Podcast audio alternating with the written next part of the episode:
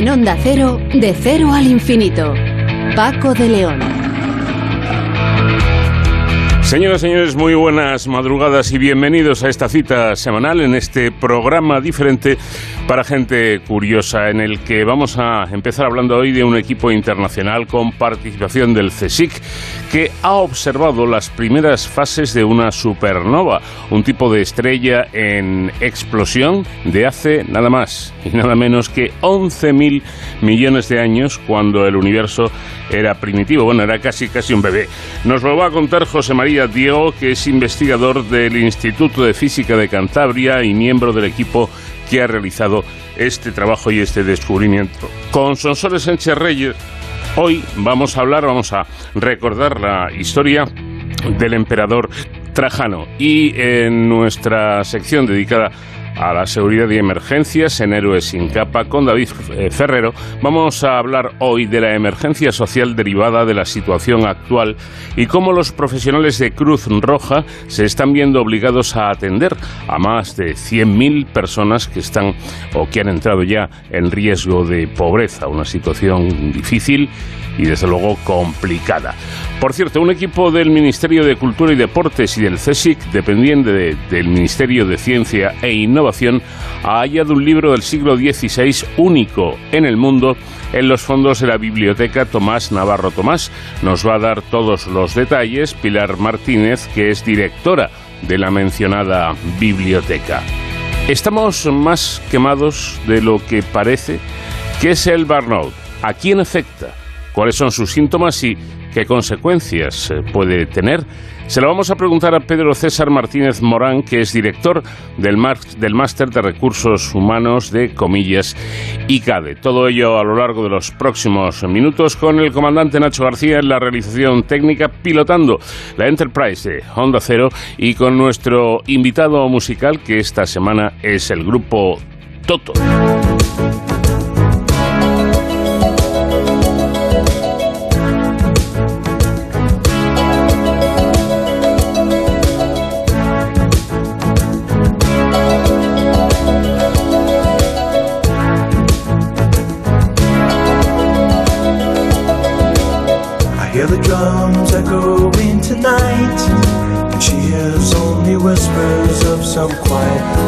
sensation.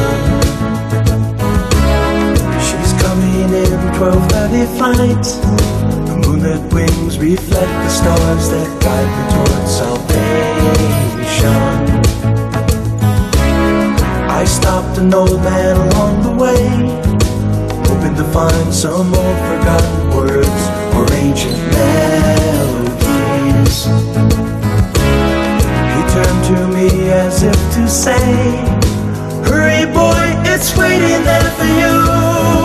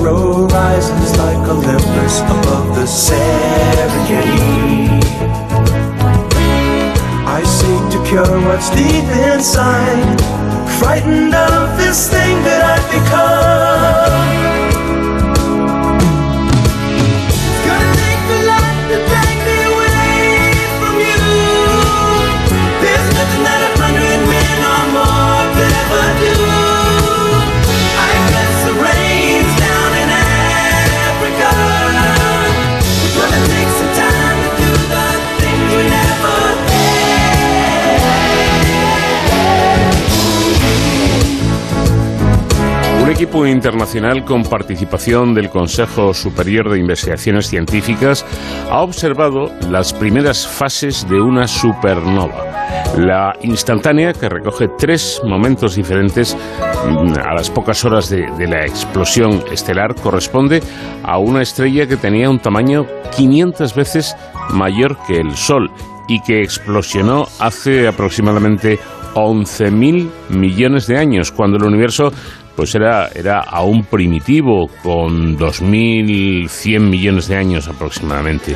Esta imagen, captada por el telescopio espacial Hubble de la ESA y de la NASA, se ha publicado en la revista Nature. Nature. Voy a saludar ya a José María Diego, que es investigador del Instituto de Física de Cantabria y miembro del equipo que ha llevado a cabo este trabajo, esta investigación. José María, ¿qué tal? Buenas noches.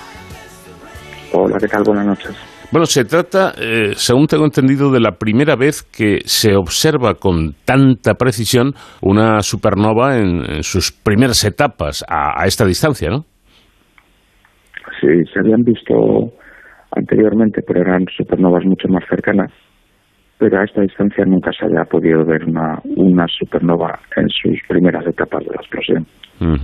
Eh, eh, no sé, para, para los investigadores, para los científicos estas eh, primeras imágenes, cómo han sido recibidas, que, ha provocado en, ustedes? Bueno, lo primero sorpresa, porque no, no esperábamos eh, poder captar al menos, al menos una de las tres imágenes. Estimamos que, corresponde a dos o tres horas después de la explosión. Mm. Eso es, eh, es cuestión de suerte, básicamente.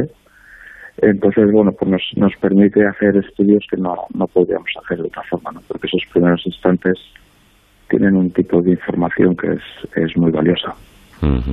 Bueno, hay, varias cosas eh, interesantes y, curiosas precisamente una de ellas es em, eh, ese, ese, momento de, de, de, una explosión estelar en el comienzo de la historia del universo, ¿no? Algo que tampoco es, es algo habitual.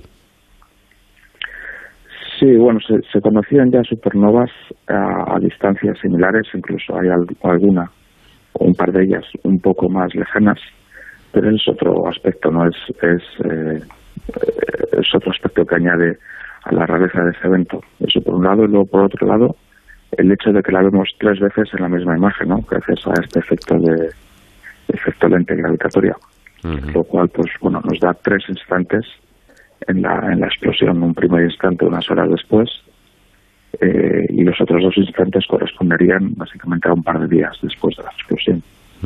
Háblenos si le parece un poco para los que eh, no somos profesionales como, como usted, ¿qué es ese fenómeno eh, que llaman lente gravitacional? Este es un, un efecto que ya predijo Einstein hace, hace ya más de 100 años, es simplemente em, una curvatura del espacio alrededor de objetos muy masivos, en este caso el objeto masivo es un cúmulo de galaxias, y la curva se, la, perdón, la luz se curva en torno a estos objetos de la, de la misma forma que se curva la luz en una lente tradicional, por eso se llaman lentes eh, gravitatorias.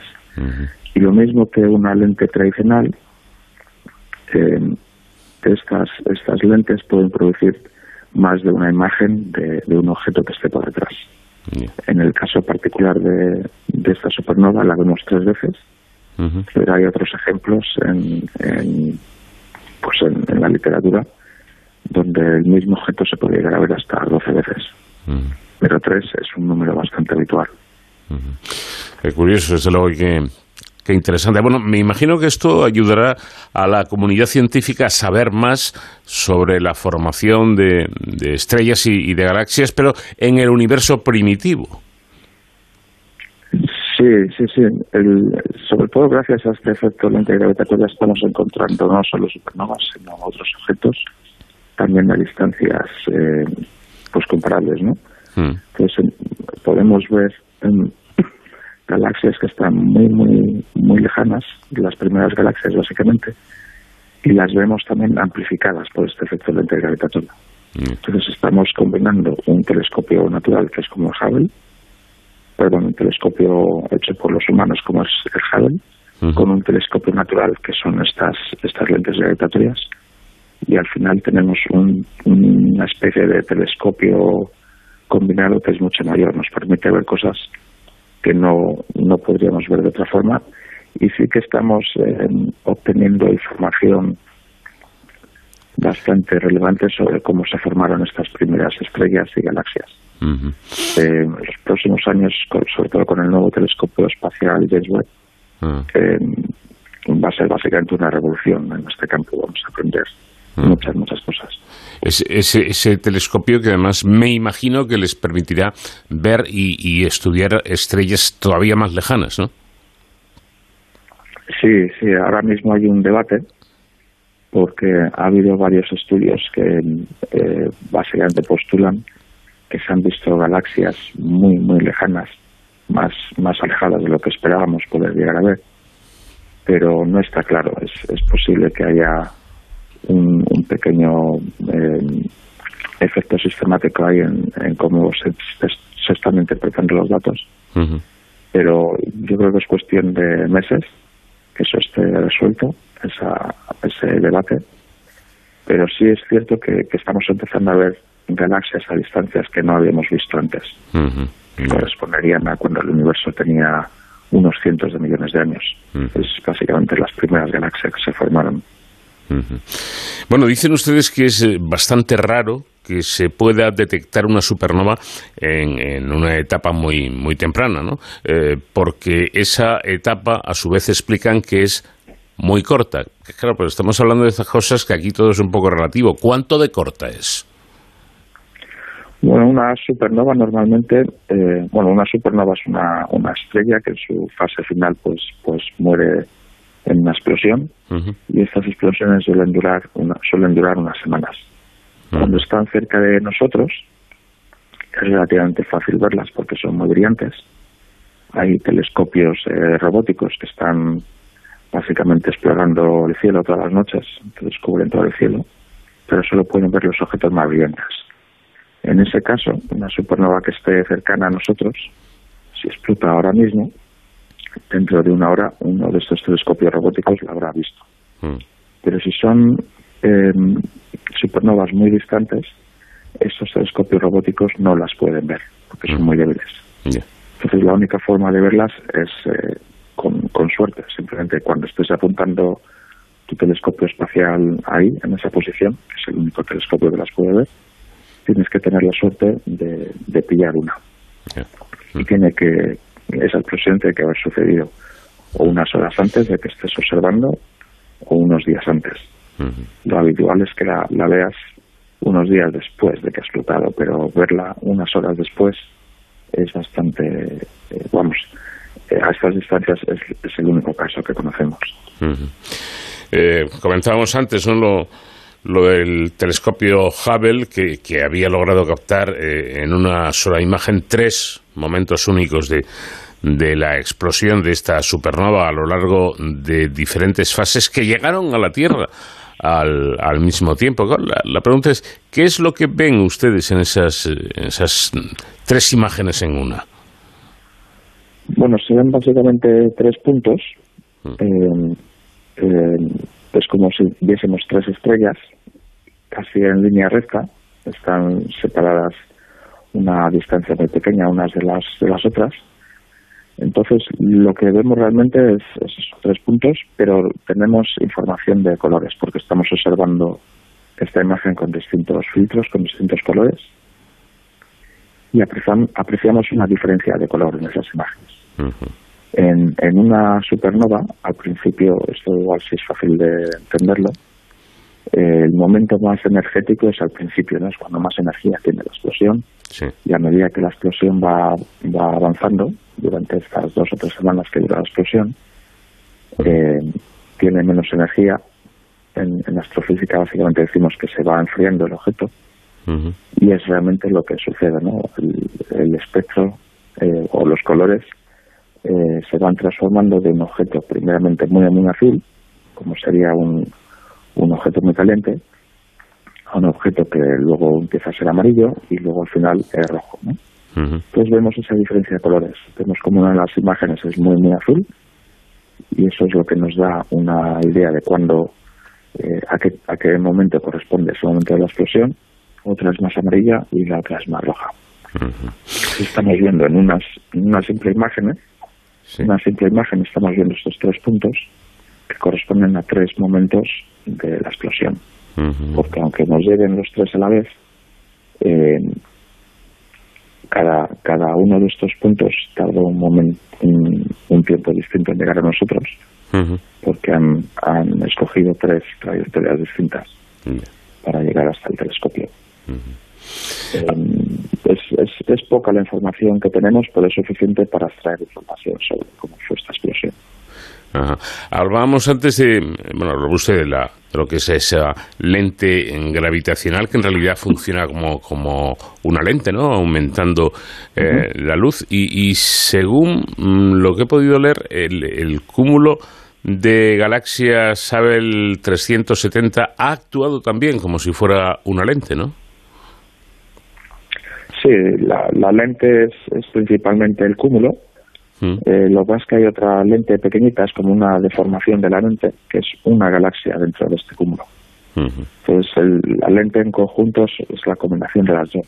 La lente grande, que sería el, cúmulo de galaxias, y una lente más pequeñita, que sería esta galaxia dentro del cúmulo, eh, que es la que da un empujón final eh, que es lo que nos ha permitido ver esta supernova. La supernova la vemos muy cerca de esta galaxia que está dentro del cúmulo. estamos viendo el efecto combinado de las dos lentes. Eh, pero es, es, bastante habitual en nuestro campo ver, ver al menos galaxias que están deformadas o amplificadas por, por la combinación de un cúmulo de galaxias y una galaxia más pequeñita dentro del cúmulo.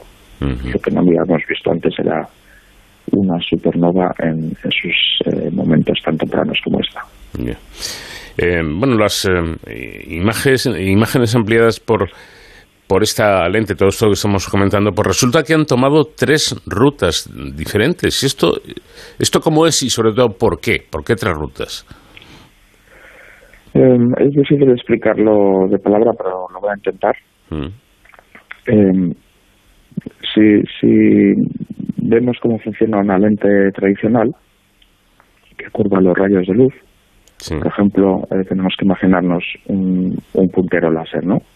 Que atraviesa un, rayo láser eh, que atraviesa un, una lente normal. Entonces, si lanzamos el rayo láser en dirección a la lente, cuando atraviesa la lente, ese rayo láser se va a curvar y va a ir hacia el centro de la lente, por el otro lado, ¿vale?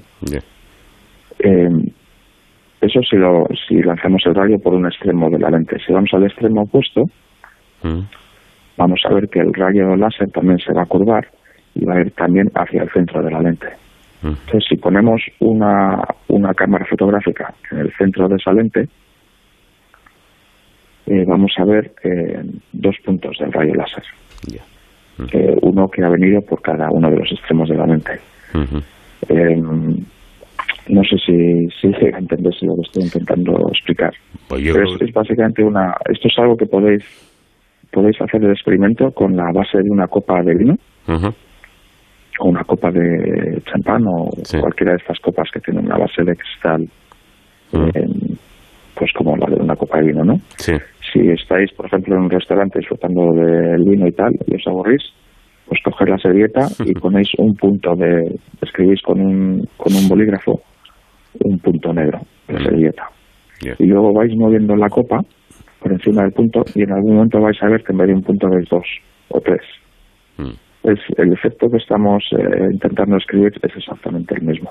es, esa, esa lente gravitatoria es capaz de curvar, eh, curva todo el espacio alrededor de ella, pero hay trayectorias que pueden resultar en que eh, rayos de luz que viajan por, por trayectorias distintas lleguen a enfocarse en el mismo punto, que en este caso sería el telescopio.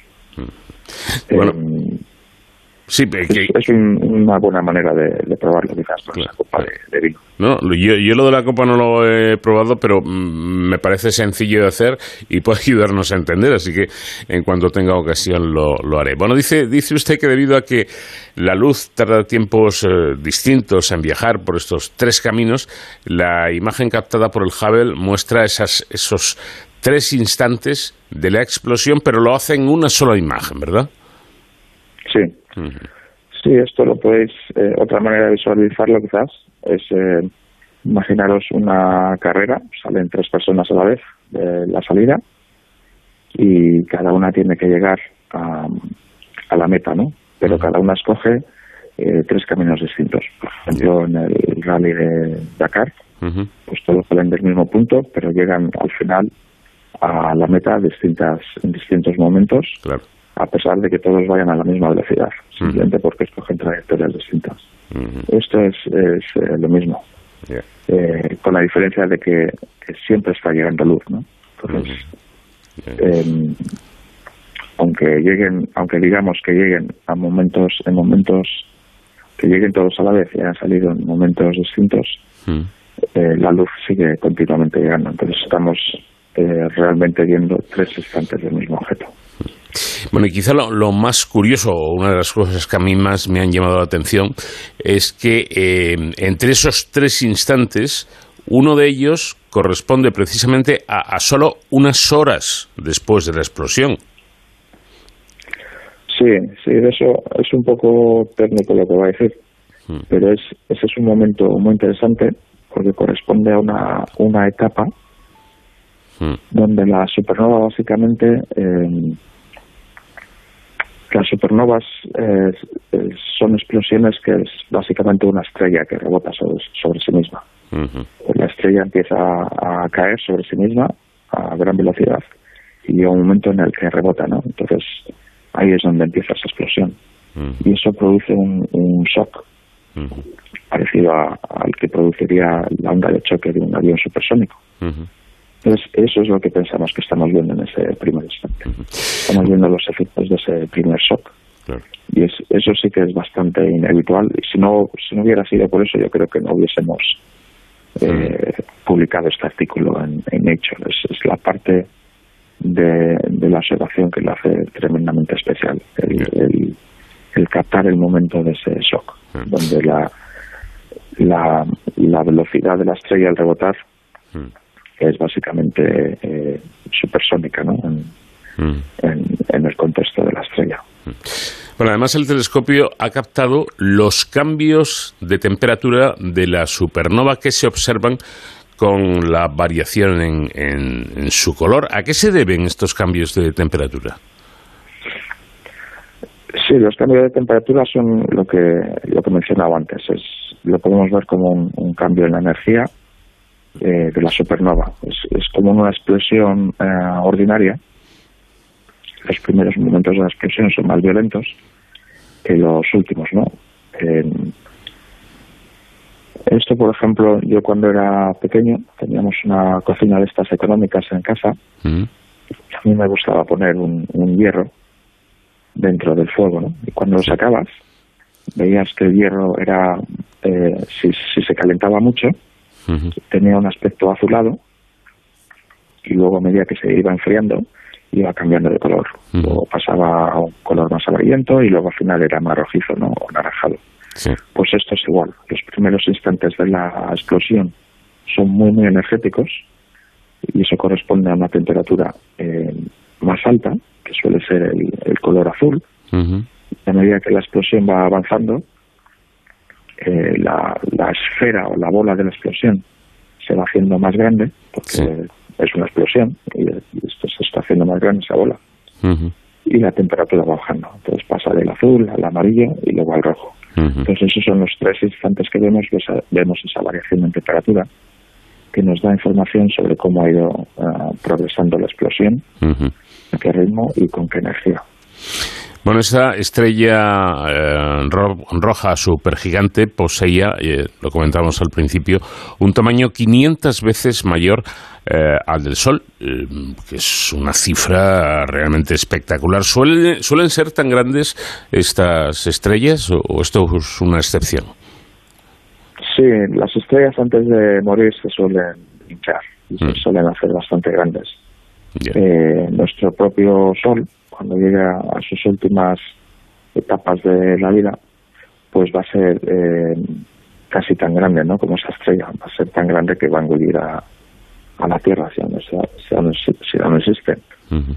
Em, pero sí, es, es bastante habitual que estas, estas estrellas tan grandes, cuando están a punto de morir, em, antes de esa explosión son muy, muy grandes en tamaño, en volumen. Quizás no tanto en masa, pues igual la estrella pesaba pues 10 o 15 veces la masa del Sol. Sí. Pero en volumen era mucho mayor. Bueno, yo creo que muy interesante todo, todo esto que nos ha explicado José María Diego, investigador del Instituto de Física de Cantabria y miembro del equipo que ha llevado a cabo este hallazgo y esta investigación. José María, muchas gracias por habernos atendido y enhorabuena por el trabajo que, que realizan. Vale, muchas gracias a vosotros. Hasta luego. Llegamos al momento en que cada semana damos un paseo por la historia con nuestra colaboradora Sonsoles Sánchez Reyes. ¿Qué tal Sonsoles? Buenas noches. Muy buenas noches, Paco. Y hoy has decidido que estos minutos de radio estén dedicados a un gran personaje de la antigua Roma. Trajano, que fue el primer emperador del Imperio Romano, nacido en la Bética, la provincia romana que comprendía la mayor parte de la actual Andalucía. Gran militar, llevó el imperio a su periodo de máxima expansión territorial. Tal fue su éxito que a todos los emperadores que le sucedieron se les deseaba al iniciar su gobierno que fueran más afortunados que Augusto y mejores que Trajano. Marco Ulpio Trajano fue el emperador militar por excelencia, primer emperador de origen provincial. Nació el 18 de septiembre del año 53 en la ciudad de Itálica, hoy término municipal de Santiponce, cerca de Sevilla, en la Bética, llamada Turdetania antes de la conquista romana. Los Ulpios eran una familia influyente, gracias a su padre, Marco Ulpio Trajano el Viejo, que la elevó al rango patricio. El linaje de los Trai se integró en Itálica poco después de la fundación de la ciudad por los romanos, en el 205 a.C. Trajano el joven hizo carrera en el ejército. Al inicio del reinado de Domiciano fue investido pretor. Cuando en el año 88 fue sofocada la rebelión del gobernador de Germania Superior, Lucio Antonio Saturnino, para usurpar el trono a Domiciano, los fieles al emperador fueron recompensados y Trajano accedió al consulado en el año 91. La tiranía del emperador se agravó en los años siguientes y el descontento popular acabó en su asesinato el 18 de septiembre del año 96. El Senado eligió sucesor a Marco Cocello Nerva, un anciano senador con una carrera política ejemplar, pero poco apoyo del ejército. Debido a su frágil salud, urgía encontrarle sucesor. Trajano resultaba ideal por su autoridad dentro del ejército.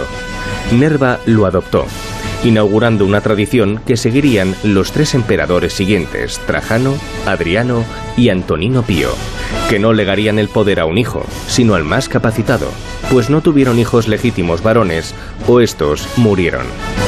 En octubre del año 97, Trajano, estando en Germania, de la que era gobernador, recibió la noticia de que había sido adoptado por el emperador, al que probablemente ni conocía en persona.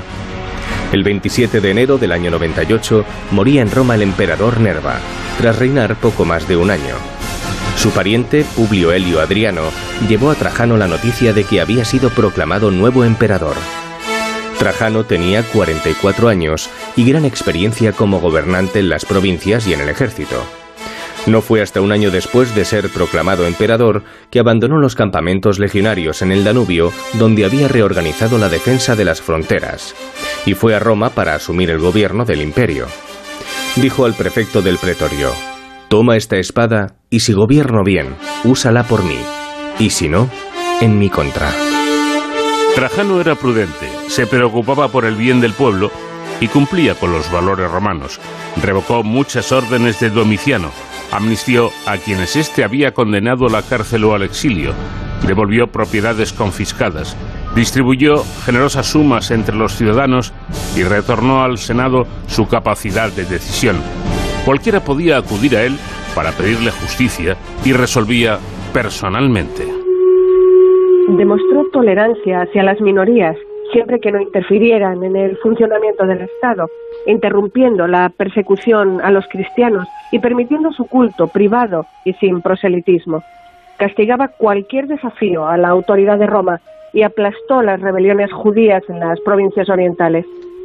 Fijó su objetivo en un pueblo bárbaro, los dacios, que en el año 87 había aniquilado una legión y forzado al emperador Domiciano a un humillante pacto por el que debían pagarles un cuantioso subsidio anual. Dacia era un reino limítrofe en los montes Cárpatos, las actuales Rumanía y Moldavia, aliado de Roma desde época de Augusto. Los dacios cobraban del imperio en concepto de protección. Sin embargo, a partir del año 85, el rey Dacio de Cébalo condujo escaramuzas contra territorio romano. Los dacios carecían de escritura. Todo cuanto sabemos de ellos pasa por las fuentes romanas. Eran hábiles metalúrgicos, extraían y fundían hierro y lavaban oro y creaban joyas y armas. Sarmisegetusa era la capital dacia. Sus ruinas yacen en los montes de la Rumanía central. En tiempos de Trajano, los 1.600 kilómetros que la separaban de Roma suponían un mes de viaje.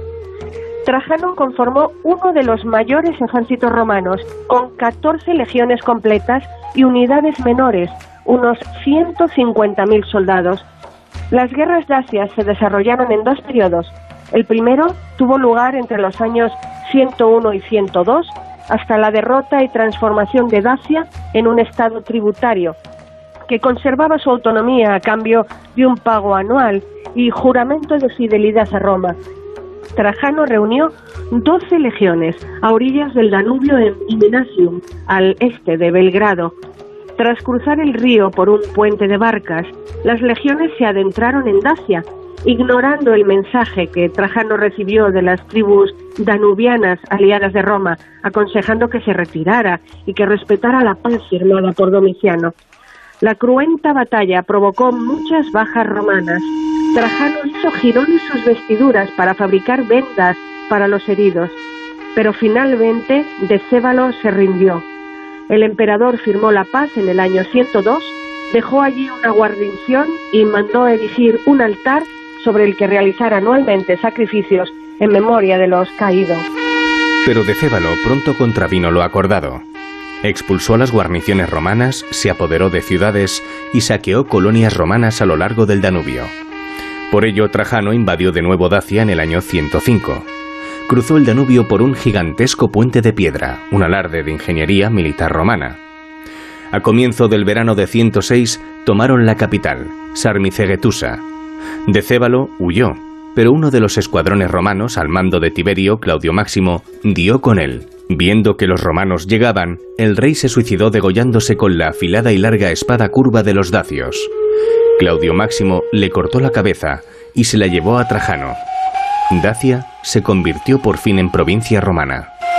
Los romanos encontraron el tesoro de Decébalo cerca del palacio de Sarmicegetusa gracias a la revelación de un tal Vicilis. Decébalo había ordenado a sus esclavos desviar el curso del río Sargetia y excavar en su lecho seco para esconder los tesoros, devolviendo después el agua a su cauce. El fabuloso botín y las minas de oro dacias aliviaron el ruinoso estado de las arcas de una fértil provincia. La victoria contra Dacia inauguró la centuria dorada de los sucesores de Trajano, los antoninos. Esta conquista fue la empresa militar más importante de Trajano, el hito de sus 19 años al frente del imperio. El tesoro del rey y las minas de oro de los Cárpatos le permitieron financiar un ambicioso programa de obra pública en Roma que cambió la ciudad y aumentó enormemente su popularidad. Acondicionó infraestructuras anticuadas como el puerto de Ostia, la vía Apia y el alcantarillado. Y costeó termas sobre las ruinas de la Domus Aurea de Nerón y el célebre Foro de Trajano, único en el mundo. Una gran plaza columnada de una escala nunca vista, diseñada por Apolodoro de Damasco, con dos bibliotecas, un enorme edificio público conocido como Basílica Ulpia y posiblemente un templo. En el centro de la plaza estaba erigida la columna de Trajano para perpetuar sus gestas en Dacia, descritas en los relieves que la recubren en espiral se accedía por una escalera de caracol de 185 peldaños al mirador de la parte superior, donde se colocó primero la figura de un águila y luego una estatua de bronce de Trajano. La columna de 38 metros de altura fue inaugurada el 12 de mayo del 113. Se compone de 18 bloques de mármol de Carrara. Ascendiendo en espiral en torno a ella, se despliega un relato de las campañas dacias en unos 200 metros que dan 23 veces la vuelta a la columna, con 155 escenas y 2.662 figuras. El emperador es el héroe y aparece 58 veces. Es difícil distinguir en lo alto los erosionados bajorrelieves de las primeras secuencias. El final del rey de la Dacia está esculpido en la columna. Arrodillado al pie de un roble, se traspasa el cuello con un cuchillo largo y curvo. La columna sobrevivió a la caída de Roma. Durante siglos se ha interpretado como una historia visual de las guerras, aunque puede que sea propaganda. Los arqueólogos examinaron las escenas para obtener información sobre los uniformes, armas y tácticas del ejército romano. En 1588, el Papa Sixto V sustituyó la estatua de Trajano por una de San Pedro. La columna se convirtió en un sitio turístico. Goethe subió los escalones interiores en 1787 para disfrutar de unas vistas incomparables. En el siglo XVI hicieron vaciados en yeso de las escenas y esos moldes conservan detalles desaparecidos hoy por la contaminación. La columna presenta a los romanos como fuerza civilizadora, no destructiva. No se ve ningún soldado romano muerto, los dacios se convirtieron en tema favorito de los escultores romanos. El foro de Trajano alberga decenas de estatuas de guerreros dacios. Las guerras dacias consolidaron el poder de Trajano. A su regreso a Roma, el emperador organizó una espectacular ceremonia triunfal. Su sobrino, Adriano, futuro emperador, repartió monedas con imágenes de enemigos derrotados y la leyenda Dacia conquistada en los espectáculos que celebraron la victoria durante 123 jornadas, se sacrificaron 11.000 animales. Se construyó un lago artificial para una batalla naval en la que durante seis días participaron más de 120 barcos. Dacia quedó devastada tras las dos guerras, con decenas de miles de muertos. Los supervivientes, en su mayoría, fueron vendidos como esclavos. Trajano hizo 500.000 prisioneros, de los que 10.000 fueron llevados a Roma a combatir en los Juegos de Gladiadores de conmemoración de la gesta. Trajano llevó el imperio romano a su mayor expansión territorial. Amplió las fronteras en Oriente anexionando el reino nabateo en el año 107, hasta entonces cliente de Roma. Esto le reportó gran apoyo en el ejército, pues nuevas conquistas suponían nuevas tierras a repartir entre colonos romanos. Siguió una época de paz en la que mejoró la administración del imperio. Trajano promulgó leyes para proteger a los pequeños propietarios frente a los latifundistas. Agilizó el funcionamiento de la justicia y la administración. Creó un fondo público para préstamos y la Institutio Alimentaria, un programa de alimentos y educación para niños desfavorecidos y huérfanos de guerra. En el año 113 tuvo lugar la última aventura de Trajano, la campaña pártica. El imperio parto era el mayor rival de Roma desde Julio César. El rey parto, Osroes I, trató de extenderse hasta Armenia y Trajano se propuso frenarle. Logró recuperar el control de Armenia y extenderlo hasta Siria y Mesopotamia, llegando hasta la simbólica ciudad de Susa, una de las antiguas capitales persas. Osroes fue depuesto y en su lugar colocó a Partamaspates, un rey títere. En el año 116 el emperador enfermó en una segunda campaña contra las guerrillas de Cilicia, Asia Menor, y decidió regresar a Roma, pero no llegó. La madrugada del 9 de agosto del 117 murió en la ciudad de Selinunte, en Asia Menor, bautizada como Trajanópolis en su honor. Trajano adoptó como hijo a Publio Helio Adriano, su único pariente con experiencia política y militar para sucederle como emperador, que probablemente también había nacido en Itálica. El legado de Trajano le permitió un reinado próspero. Su cuerpo hizo una última entrada triunfal en la ciudad y sus cenizas, escoltadas por el Senado y sus tropas, se depositaron en una urna a los pies de la columna trajana. Prueba de la estima que despertaba es que para colocar la urna derogaron la norma que prohibía enterramientos dentro de los muros de la ciudad, vigente desde el nacimiento de Roma. El Senado había concedido a Trajano en el año 114 el título Optimus Princeps, príncipe perfecto.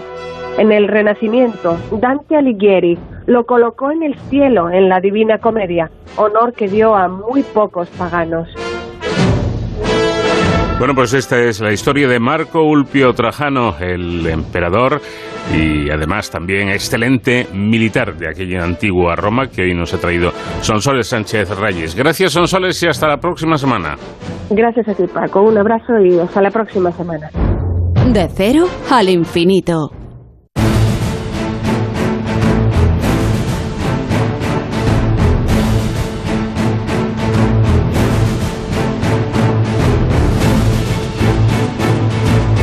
Llegamos a los minutos que cada semana dedicamos a la seguridad y emergencias con nuestro experto David Ferrero, que hoy nos va a hablar de la emergencia social derivada de la situación actual y cómo los profesionales de Cruz Roja se están viendo obligados a atender a más de 100.000 personas que ya están en riesgo de pobreza. David, ¿qué tal? Buenas noches. Hola Paco, como siempre, muy buenas madrugadas y encantado de estar aquí en este De Cero al Infinito una semana más para seguir hablando de, emergencias, para seguir hablando de seguridad, para seguir hablando de salud, pero hoy desde un prisma diferente, porque hoy queremos enfocarnos en, algo que no hemos tratado mucho en, esta sección, pero que es muy importante y que son las emergencias sociales. Emergencias sociales como la que estamos viviendo en España en algunos eh, lugares, eh, que está afectando a muchos ciudadanos y que quizás no se ha hablado mucho de ello, pero que es una realidad que afecta a, miles de, familias, a miles de, hogares en, en toda España España.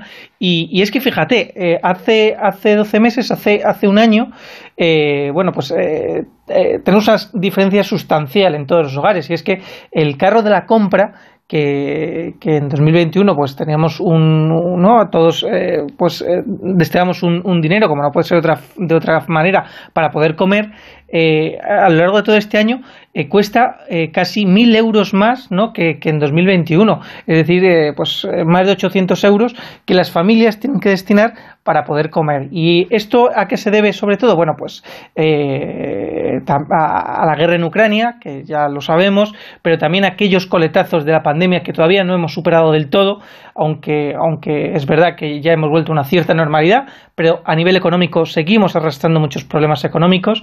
y luego también eh, decir pues que, a todo esto se suma el precio de la electricidad, que continúa disparado, eh, el de los combustibles, que es verdad que bueno, pues se ha estabilizado pero sigue siendo muy elevado, y todo esto pone en riesgo a familias eh, que quizás hace un año no eran tan vulnerables como son ahora. Bueno, para dar respuesta a esta emergencia social, desde Cruz Roja han puesto en marcha un plan integral eh, para poder ayudar a miles, como digo, miles de, de, personas y a miles de, familias en toda España. Para conocerlo un poquito más, contamos esta noche con Sandrine Dacuña, que es técnica del área de salud de Cruz Roja.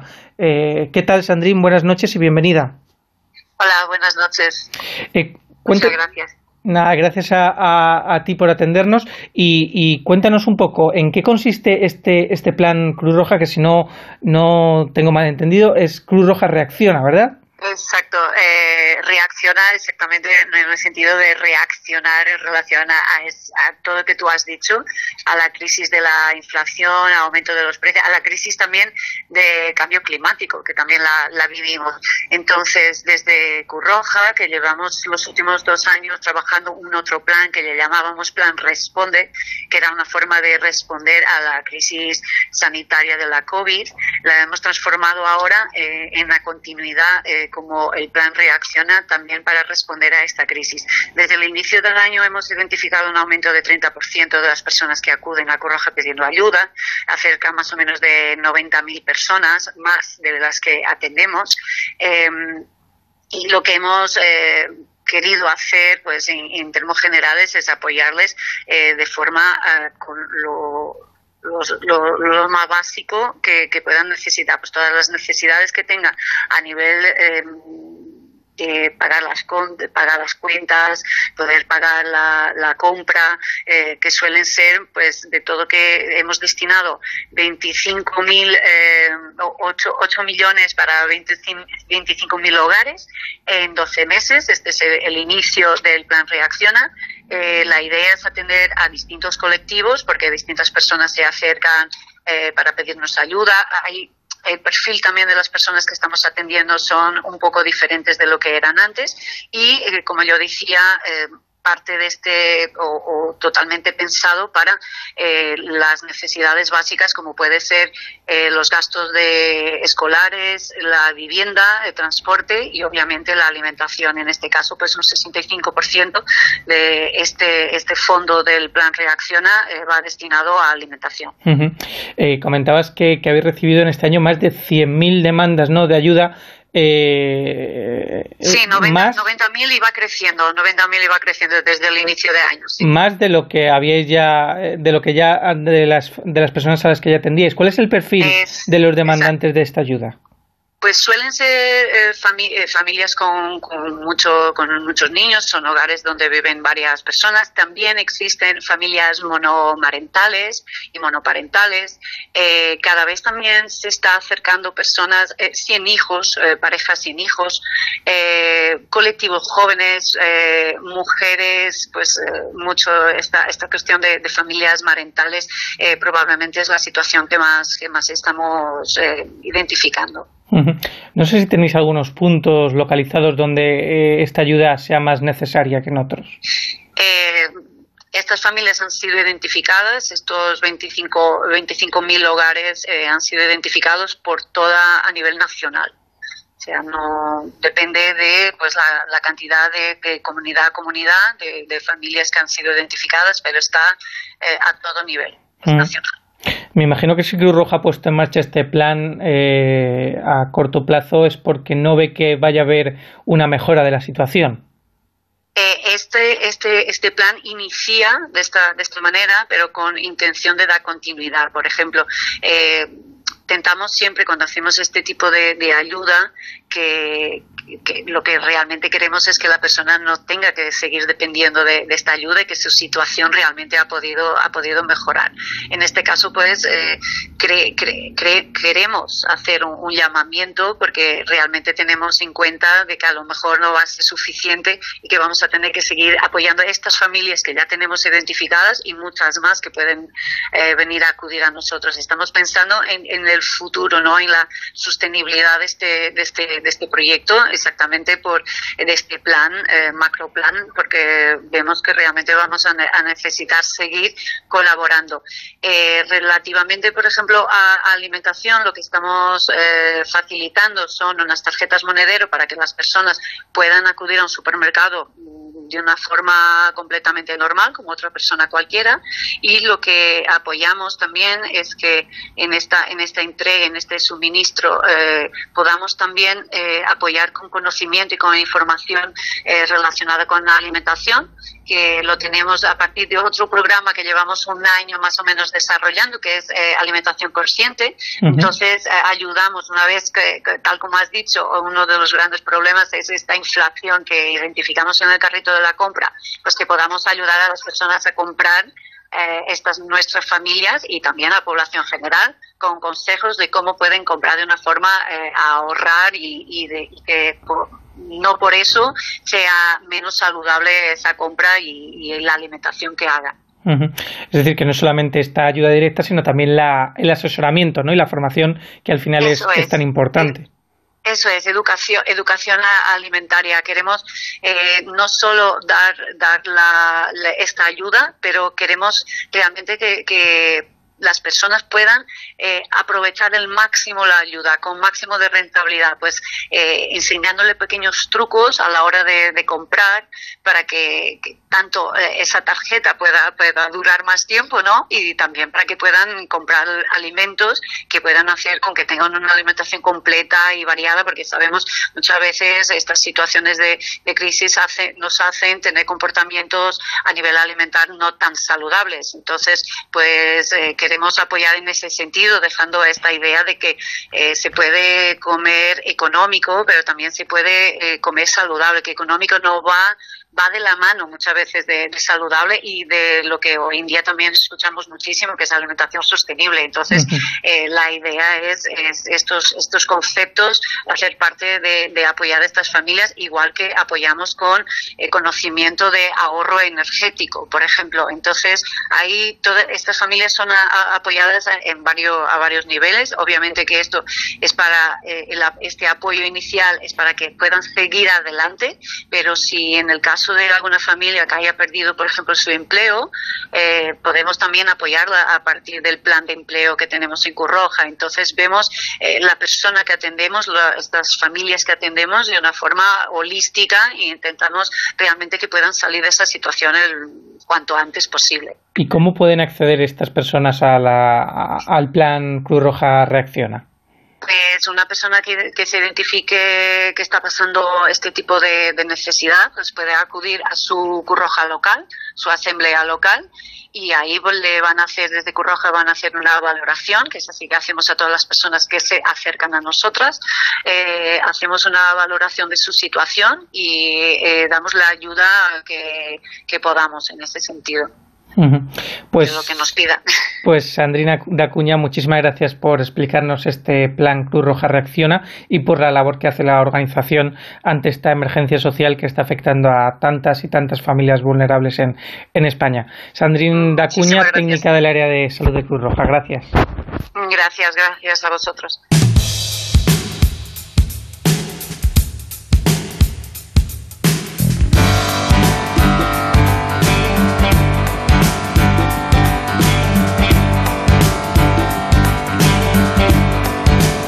Llegamos justo a la mitad de nuestro programa. Hacemos una pausa para la información nacional e internacional y de inmediato seguiremos en una segunda hora en la que nos esperan muchos asuntos interesantes. De cero al infinito.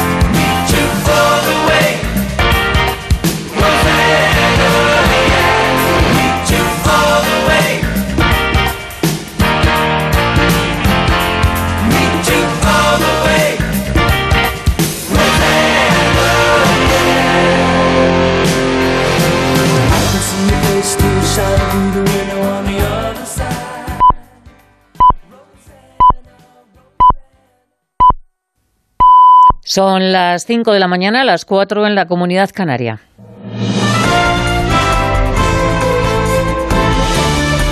Noticias en Onda Cero. ¿Qué tal? Buenos días. El presidente de Twitter, Elon Musk, ha convocado una votación a través de la red social para devolverle la cuenta de Twitter al expresidente Donald Trump, que se le canceló la cuenta por difundir bulos tras el asalto al Capitolio. Más de tres millones de personas ya han participado en esta votación. El resultado de esta votación se conocerá seguramente en los próximos días. La voz del pueblo, la voz de Dios, decidirá si finalmente se le restituye la cuenta a Trump, que además es noticia porque el fiscal general de Estados Unidos ha designado un fiscal especial para investigar la aparición de documentos clasificados en el domicilio del expresidente. Corresponsal en Nueva York, Agustín Alcalá. Donald Trump se enfrenta a un nuevo consejero especial que deberá decidir si cometió delito alguno al llevarse miles de documentos del gobierno a su casa de Florida al final de su mandato y por su participación en la trama para impedir la transferencia de poder y la toma del Capitolio en enero del pasado año por una horda armada de sus seguidores. El fiscal general Merrick Garland reconoció ayer que la decisión de Trump de presentarse a la reelección ha influido en su selección del antiguo fiscal Jack Smith para que se encargue de las investigaciones. Un nombramiento de este tipo demuestra el compromiso de este ministerio por la independencia y la responsabilidad en asuntos tan importantes y también permite a los fiscales y a los agentes continuar su trabajo sin demora y tomar decisiones basadas únicamente en los hechos y en la ley. El expresidente reaccionó alegando que es una víctima de la persecución política de Joe Biden que tiene miedo a perder las elecciones presidenciales del 2024. En nuestro país, el ministro del Interior, Grande Marlasca, tendrá que explicar la tragedia en Melilla en el Congreso. Comparecerá el día 30. Además, el ministro mostrará las imágenes del salto masivo a la valla del pasado mes de junio, en el que fallecieron 23 migrantes. El PSOE y el Partido Popular han unido sus votos para rechazar la petición de comisión de investigación, petición que habían hecho grupos como Unidas Podemos o el PNV. Desde el Partido Popular, Alberto Núñez Feijó dice que no quiere erosionar más al gobierno, pero si no convence sus explicaciones, no descarta hacerlo. Nosotros no vamos a erosionar aún más al gobierno de lo que está.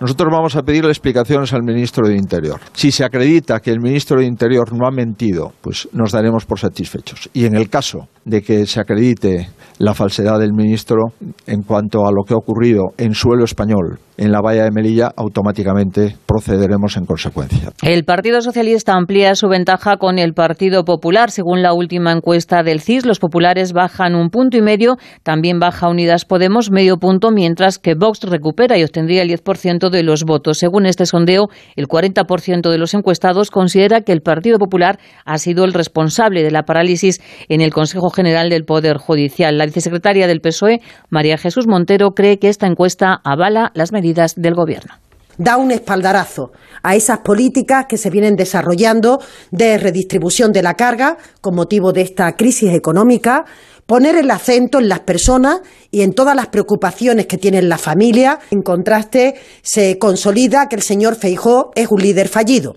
Las políticas del Partido Popular van perdiendo capacidad e influencia que no aciertan en saber exactamente cuáles son las necesidades que tienen los ciudadanos. El precio de la luz cae este, este sábado más de un 51% y el precio del megavatio se va a situar en los 56 euros. Es el precio más bajo de los últimos 17 meses, desde el pasado junio del 2021. Y sepan también que Elizabeth Holmes, emprendedora estrella de Silicon Valley, ha sido condenada a 11 años de cárcel por haber defraudado a los inversores de su compañía. Aseguró que había desarrollado un sistema revolucionario de sangre que finalmente fue un engaño para pacientes y para inversores.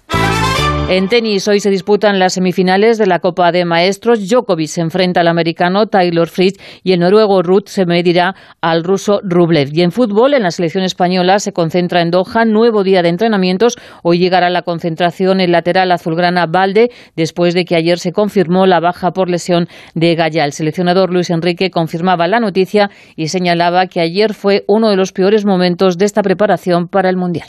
Hoy ha sido el peor día claramente de, esta concentración.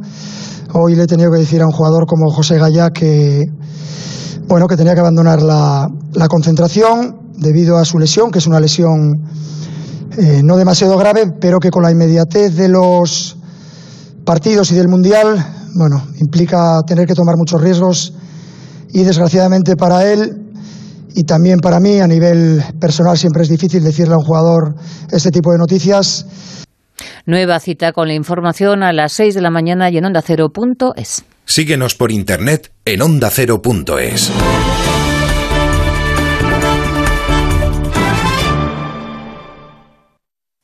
La marea solidaria de Ponle Freno vuelve a las calles de Madrid. El próximo 20 de noviembre tienes algo realmente importante por lo que correr, porque en la carrera Ponle Freno, la carrera de A3 Media por la seguridad vial de la mano de Fundación AXA y con el patrocinio de CGA Red de Talleres, la recaudación íntegra se destina a ayudar a víctimas de accidentes de tráfico. Y si no puedes venir a Madrid, apúntate a la carrera virtual. Inscríbete ya en ponlefreno.com. Ponle Freno y Fundación AXA, juntos por la seguridad vial.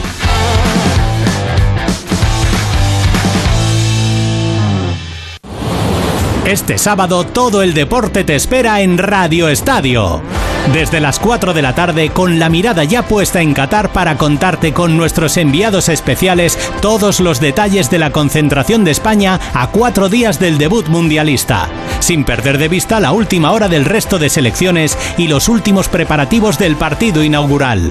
Además, como la Liga de Segunda no para, estaremos en los estadios con fútbol de plata, la Liga ACB de baloncesto y en los entrenamientos del Gran Premio de Fórmula 1 de Abu Dhabi. Este sábado desde las 4 de la tarde, Radio Estadio ya está en Qatar. Vive las horas previas al inicio del Mundial con Edu García. Te mereces esta radio. Onda Cero, tu radio. La marea solidaria de Ponle Freno vuelve a las calles de Madrid. El próximo 20 de noviembre tienes algo realmente importante por lo que correr, porque en la carrera Ponle Freno, la carrera de A3 Media por la seguridad vial de la mano de Fundación AXA y con el patrocinio de CGA Red de Talleres, la recaudación íntegra se destina a ayudar a víctimas de accidentes de tráfico. Y si no puedes venir a Madrid, apúntate a la carrera virtual. Inscríbete ya en ponlefreno.com. Ponle Freno y Fundación AXA, juntos por la seguridad vial.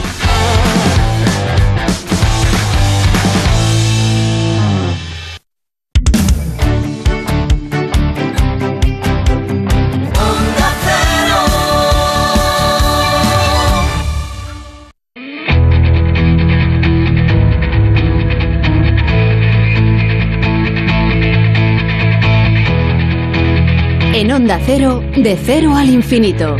Paco de León. Vamos a comenzar ya nuestra segunda hora de programa y lo vamos a hacer hablando de un equipo del Ministerio de Cultura y Deportes y del CSIC, dependiente del Ministerio de Ciencia e Innovación, que ha conseguido hallar un libro del siglo XVI, único en el mundo, y lo ha hecho en los fondos de la Biblioteca Tomás Navarro Tomás. Nos va a dar todos los detalles Pilar Martínez, que es directora de la mencionada biblioteca. Eh, por cierto, estamos más quemados de lo que parece. ¿Qué es el burnout? ¿A quién afecta? ¿Cuáles son sus síntomas? Y sobre todo cuáles son sus consecuencias. Se lo vamos a preguntar a Pedro César Martínez Morán, que es director del Máster de Recursos Humanos de Comillas y CADE. Y todo ello vamos a hacerlo mm, con la música, para seguir disfrutando con la música de nuestro grupo invitado esta semana, que es Toto.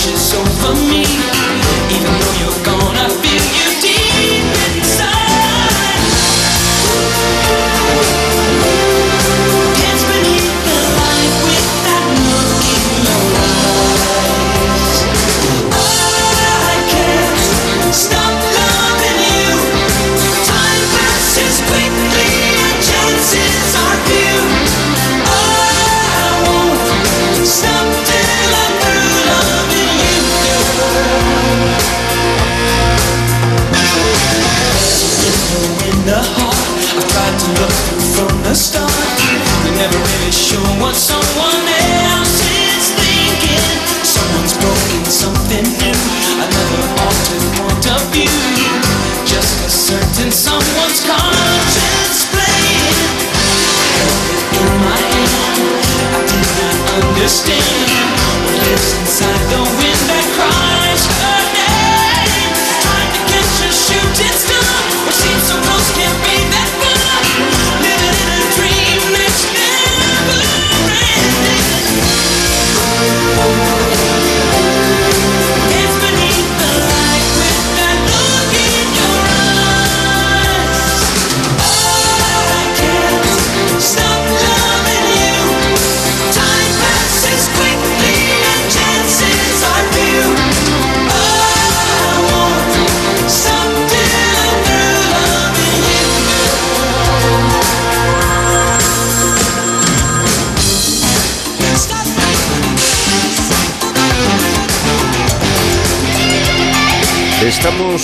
más quemados de lo que parece.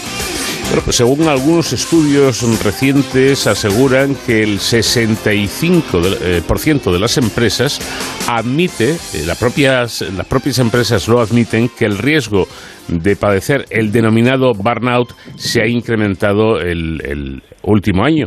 Eh, el burnout vendría a ser eh, algo así como, como ese, sentimiento de- del trabajador de estar un poco quemado. Mm, se supone que por la situación en la que tiene que trabajar y, y demás asuntos. Eh, de ello, como digo, vamos a hablar a continuación eh, para saber qué es esto y qué efectos provoca. La vamos a hacer con Pedro César Martínez Morán, que es director del Máster de Recursos Humanos de Comillas ICADE. Pedro, ¿qué tal? Buenas noches.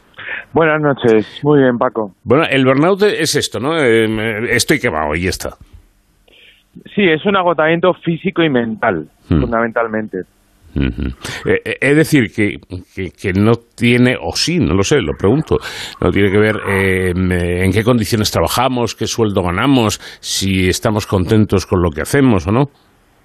Sí, eso, todas ellas pueden ser causas de ese agotamiento físico y mental, esa indiferencia, ese, ese ver un poco distante del trabajo que estamos haciendo.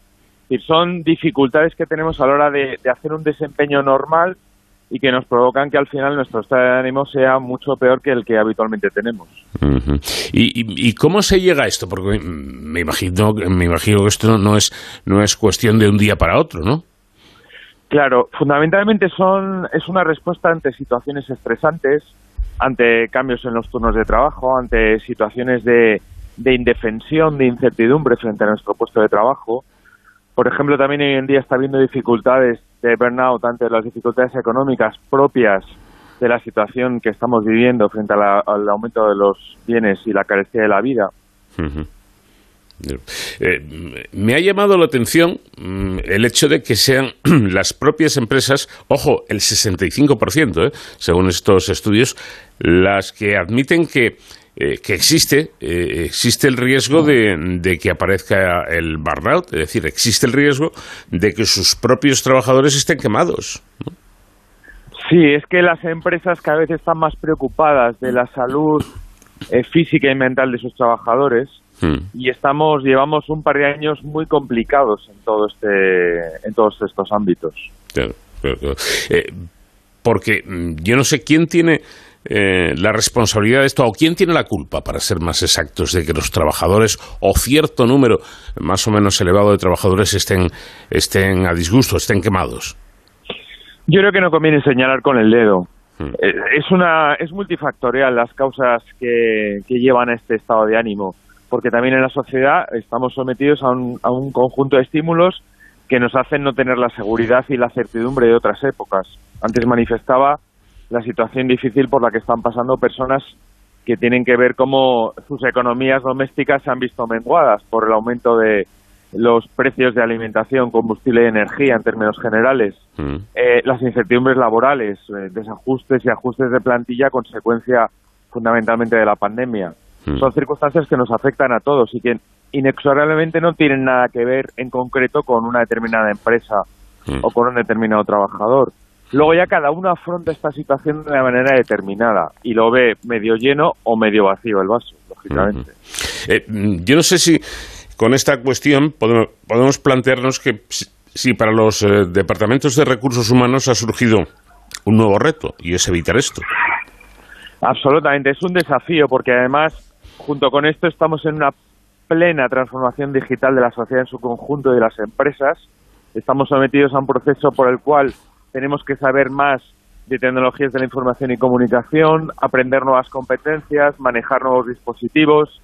Todo ello también genera cierto estrés porque es un estímulo nuevo y dependiendo de la edad donde te pille, pues tienes una respuesta más generosa o menos. Ujú.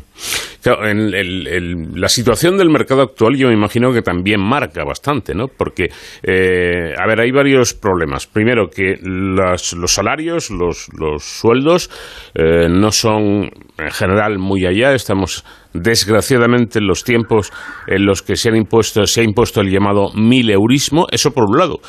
Y por otro, eh, que parece que sobra gente, eh, en, en, si no en todos, en, en, muchos campos, con lo cual te puedes encontrar, pues no sé, eh, por decirte algo, a un autobusero, a un conductor de, autobuses de, la MT que resulta que es biólogo y, y está trabajando de, de, algo que no tiene nada que ver con lo que ha hecho.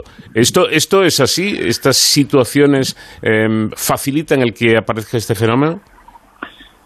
Está habiendo una falta de ajuste entre oferta y demanda en el mercado de trabajo. Claro. En un lado sobran trabajadores porque los sectores se han visto muy diezmados por la crisis, pero en otro lado faltan. Uh -huh. Y todas estas circunstancias disruptivas que afectan a la economía provocan esos desajustes.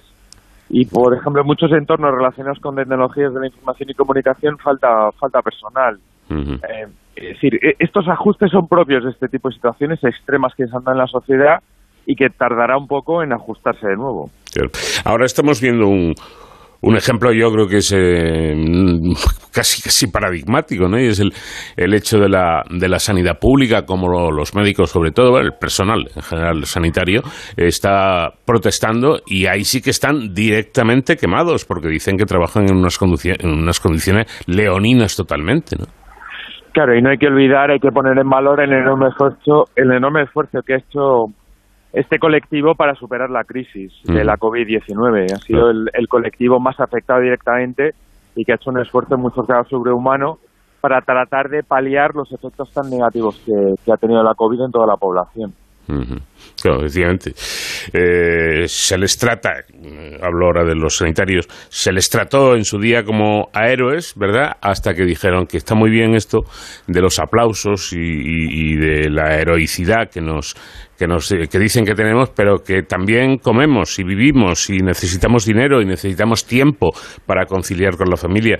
Eh, esto hay que tenerlo en cuenta siempre. Yo creo que es muy de España esto de eh, eh, somos o, o, sois muy buenos, sois los mejores y cuando pasa la emergencia, bueno, ahí apañárosla como, como podáis, ¿no? Bueno, una vez que ha pasado gran parte de la pandemia, aunque todavía sigue habiendo olas y tampoco debemos bajar la guardia. Cada actividad se tiene otra vez que repensar y reconstruir y todos debemos de participar, aunque sea en una efímera, en un efímero apoyo, a que todos los profesionales se sientan pues más satisfechos y al final, pues si yo subo un autobús y le puedo dar los buenos días al señor que conduce el autobús, mejor que no lo haga.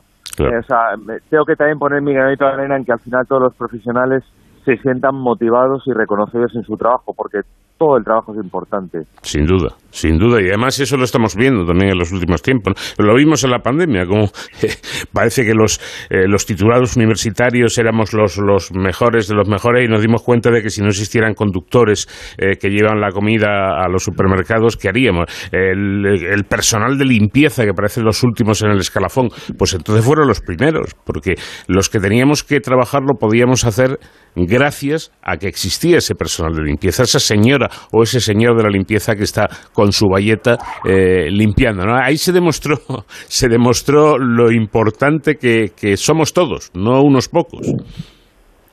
Efectivamente, hay que, hay que reconocer y respetar a todos los profesionales y aunque yo tengo mal día, pues tengo muchas veces que hacer de tripas corazón y no hacer pagar mi enfado con una persona que no tiene nada la culpa. Y aquí no hay ni mejores ni peores, todo el mundo contribuye a la sociedad, a la riqueza, al bienestar y hay que es digno de reconocimiento el, el papel que cada uno hace en la sociedad. Eh, vamos a hablar un poquito de las consecuencias y voy a poner un, un, ejemplo que yo viví en primera persona. Tuvieron que hacerme una prueba diagnóstica con anestesia. No era nada eh, importante, pero bueno, había que hacerlo. ¿no? Y, y, resulta que ya empezó la mañana mal porque tardé dos horas, eh, tuve dos horas de retraso. Resulta que estaban en huelga. Y entonces entró, un, creo que era un anestesista, y me dijo de malos modos y con, y con el tono de voz bastante elevado que que bueno, que había tenido suerte, que estaban en huelga, pero que ya me iban a hacer la prueba, no sé, casi como por, por, porque le ha tocado la lotería. Quiero decir, yo, decía, respeto muchísimo y es muy, muy, seguro que tienen razón, pero yo no soy el culpable, ¿no? No, no se deben dirigir a mí de esa manera, ¿no? creo yo. Sí, efectivamente. Al final, yo creo que que estamos en una sociedad en muchos casos muy atacada de los nervios, con presiones de todo tipo, y tenemos que también saber mantener la calma y, y- y mantener siempre un espíritu de colaboración y positivo. Eh, pues eh, ahí quería yo llegar, porque esto eh, de- de- del burnout, eh, del estar quemado, afectará al propio trabajador y afectará a la empresa, a, cómo desarrolla ese, ese profesional su, su trabajo. Me imagino que ni para el profesional, eh, para- ni para el trabajador, ni, ni para la empresa, esta situación es buena, ni rentable en absoluto, ¿no? Sí, efectivamente. eh, al final lo que ocurre es que, que nadie nadie acaba nadie acaba satisfecho ni contento y entonces todos tenemos que poner de nuestra parte para, para contribuir. Efectivamente. Eh, hablando de, más problemas que pueden ser la, consecuencia de, eh, no sé, se me ocurre pensar en la ansiedad, eh, en el estrés eh, y en algo que desgraciadamente oímos últimamente mucho, la depresión y por ende incluso el estado mm, de salud mental de la propia persona, ¿no? Claro, efectivamente. Esto ya es una patología muy compleja que tiene que ponerse en manos de los especialistas. Mm. Y esto suele ser el, final de un camino de una consecuencia negativa donde uno entra ya en un bucle muy negativo. Y lo mejor es ponerse y pedir ayuda. No pasa nada por pedir ayuda. Todos necesitamos ayuda en un momento dado. Y lo mejor es ponerse en las mejores manos para ello. Sin duda, y darle la importancia eh, que tiene todo esto, que es más de, las, de la que en un principio pudiéramos imaginar. Bueno, como experto en recursos eh, humanos, eh, Pedro, ¿qué, ¿qué consejo podrías dar, eh, tanto para la empresa como para el trabajador, eh, en un intento de evitar que esta situación de, de la que estamos hablando, del burnout, se produzca? ¿Se puede hacer algo para prevenirlo? ¿Se puede hacer algo una vez que se ha producido para que desaparezca cuanto antes? Sí, al final las compañías deben de tratar de orientar sus políticas a establecer eh, medios para que la gente esté más a gusto en sus empresas, más comprometidas, tengan un proyecto ilusionante, haya un liderazgo que preconice el preocuparse de la gente, buscando los resultados, claro, porque si no hay resultados la empresa no, eh, no se mantiene en el futuro. No, claro. Pero con los cuatro puntos anteriores, pues eh, entre la compañía y los trabajadores se puede llegar a un mínimo acuerdo donde todo el mundo esté satisfecho, ¿no? Eh, trabajamos ocho o más horas al día, trabajamos 35 o 38 años de nuestra vida y merece la pena llegar a un acuerdo de mínimos para tener una vida más saludable.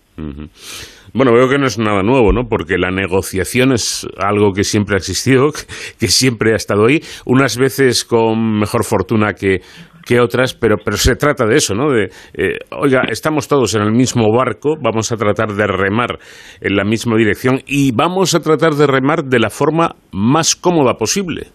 Efectivamente, efectivamente, de que todos salgamos ganando. Como llaman los anglosajones, un win-win, un gano-ganas, no un gano-pierdes, porque la primera vez se aceptará la derrota, la segunda no. Ya. Eh, Y, y hablando de, no sé, por nacionalidades, eh, esta situación es más o menos homogénea eh, o parecida eh, en, en- en todos los países o, o España destaca en, negativamente en esto. No, los distintos estudios que está viendo a nivel mundial manifiestan tendencias muy parecidas. Que haya un porcentaje un poco más arriba, un poco más abajo entre los países no es muy significativo, pero sobre todo a raíz de, la, de las consecuencias negativas de la pandemia y de la losa que ha dejado el día después de todo lo que ha llevado la COVID, ha demostrado que esto es generalizado en los países más avanzados o más industrializados. Eh, quizá uno, una de las claves, eh, y me refiero más, más que nada a la gente más joven, ¿no? a los que empiezan, es eh, eh, situarse en el, en el, en el contexto eh, eh, en el que estamos, es decir, vamos a ver, ahora entrar a una empresa, a una compañía y ganar, eh, pues no sé, 2.500 euros al mes eh, está complicado, sobre todo para los que empiezan, ¿no? Eh, entonces, deben tener en cuenta que pues a un sueldo de la mitad de eso hay que considerar lo que está bien. Sí, todo- todos cuando hemos sido jóvenes hemos tenido unas ilusiones por empezar a trabajar y tenemos que ser conscientes de que tampoco podemos tener el sueldo de un señor que lleva 10 o 12 años con experiencia que se ha dejado la vida o, o- o el esfuerzo máximo en estudiar y en, y en aprender constantemente. creo que los jóvenes tienen que tener cierta capacidad de, de asumir eso, que la vida es muy larga y de que si te formas, te preocupas, pues alcanzarás mayores cotas. Hoy hay un concepto que es el, el- en, en el medio- en los medios anglosajones se utiliza el concepto de lifelong learning. Hay un aprendizaje a lo largo de toda la vida, es decir, no debemos de dejar nunca de aprender algo nuevo, porque nos va a venir muy bien para nuestra empleabilidad, para nuestro recorrido profesional, porque alguna vez vamos a cambiar incluso de actividad o de sector y no va a pasar nada. Mm. Eh, claro, eh, he oído, eh, lo escuché en un, en un debate no hace mucho tiempo a un grupo de jóvenes reivindicar su situación. Y decían, la argumentación era buena, ellos decían dirigiéndose a los mayores, vamos a ver, hemos hecho todo lo que nos habéis indicado que debíamos hacer. Hemos estudiado, hemos conseguido una titulación, incluso universitaria en muchos casos, nos hemos preparado y ¿qué ocurre? Que o no tenemos trabajo o tenemos que aceptar un trabajo que no tiene nada que ver eh, con lo que hemos eh, estudiado. Eh, en cierto modo, yo, yo les entiendo, ¿no? Pero quizá hay que decirle ya, pero es que esto es lo que hay y, y de momento las cosas están así, ¿no? Mire, en este momento se está dando por primera vez en la historia moderna que cuatro o cinco generaciones convivan en el mismo lugar de trabajo. Hmm. Cada una ha tenido sus circunstancias. En unos momentos, mm, a lo largo de una vida laboral de 35 o 40 años, todos tenemos nuestros paréntesis estupendos y nuestros paréntesis que más vale que olvidemos, ¿no? Entonces, eso es un poco el mejor aprendizaje y el mayor aprendizaje en la vida. Uno va a tener ciertas etapas, ojalá todas sean buenas o medianas, nunca malas, pero hay que asumir que en algún momento dado, pues uno tenga más dificultades. Y los que se incorporaron con la crisis del petróleo al trabajar tuvieron que superarla ya en el año 73. Los que se, los que se integraron al mercado de trabajo en el año 90-91 pues también tuvieron dificultades. Luego ha habido unos años de bonanza en España hasta 2007-2008. Y 2008 pues entramos en crisis y empezamos a sacar un poco a la cabeza en 2012, 13, 14. Es decir, que hay momentos en la vida que a los cuales depende de donde te toque, pues tienes que asumir o dar, o dar las gracias por haber tenido más suerte. Pero el hecho de que tengas suerte tampoco te lleva a pensar que eso va a ser eterno. Ujú. Eh, bueno, quizá la clave esté eh, eh, precisamente en esto, ¿no? Que estaba comentando nuestro invitado. Eh, no es el conformarse, pero es el decir, bueno, vamos a tranquilizarnos un poco y pensar que eh, se pasa, en efecto, por diferentes etapas y que la, la- la mala o las malas también pasarán. El otro día, un, colega, Pedro, de, de comillas, hablando de- del acceso de los jóvenes a a una vivienda, nos explicaba que según un informe del Banco de España, eh, una persona que quiera actualmente comprarse una vivienda debe dedicar eh, el sueldo íntegro, íntegro, anual, lo que gane eh, al año, eh, durante, durante ocho años. O sea, durante ocho años trabajamos y como si no cobráramos. Eso es difícil de digerir, pero confiamos en que esto cambie, ¿no? Ojalá, por supuesto que sí, por supuesto que sí. Yo creo que lo digo lo que he dicho anteriormente, cada uno debemos de poner nuestro granito de arena para, para hacer que la sociedad sea más viable para todos. Efectivamente, y esto que llaman burnout, pues, pues ya lo, ya lo saben, que comprendemos que es eh, fastidiado, que es complicado cuando, cuando alguien lo está pasando, eh, cuando está quemado en su trabajo por el motivo que sea, pero que, que bueno, que todo es pasajero y que ojalá la situación cambie efectivamente para bien. Pedro César eh, Martínez, eh, mm, experto en, en recursos humanos de Comillas y CADE, muchas gracias por habernos atendido. Un fuerte abrazo. Un fuerte abrazo, Paco. Buenas noches.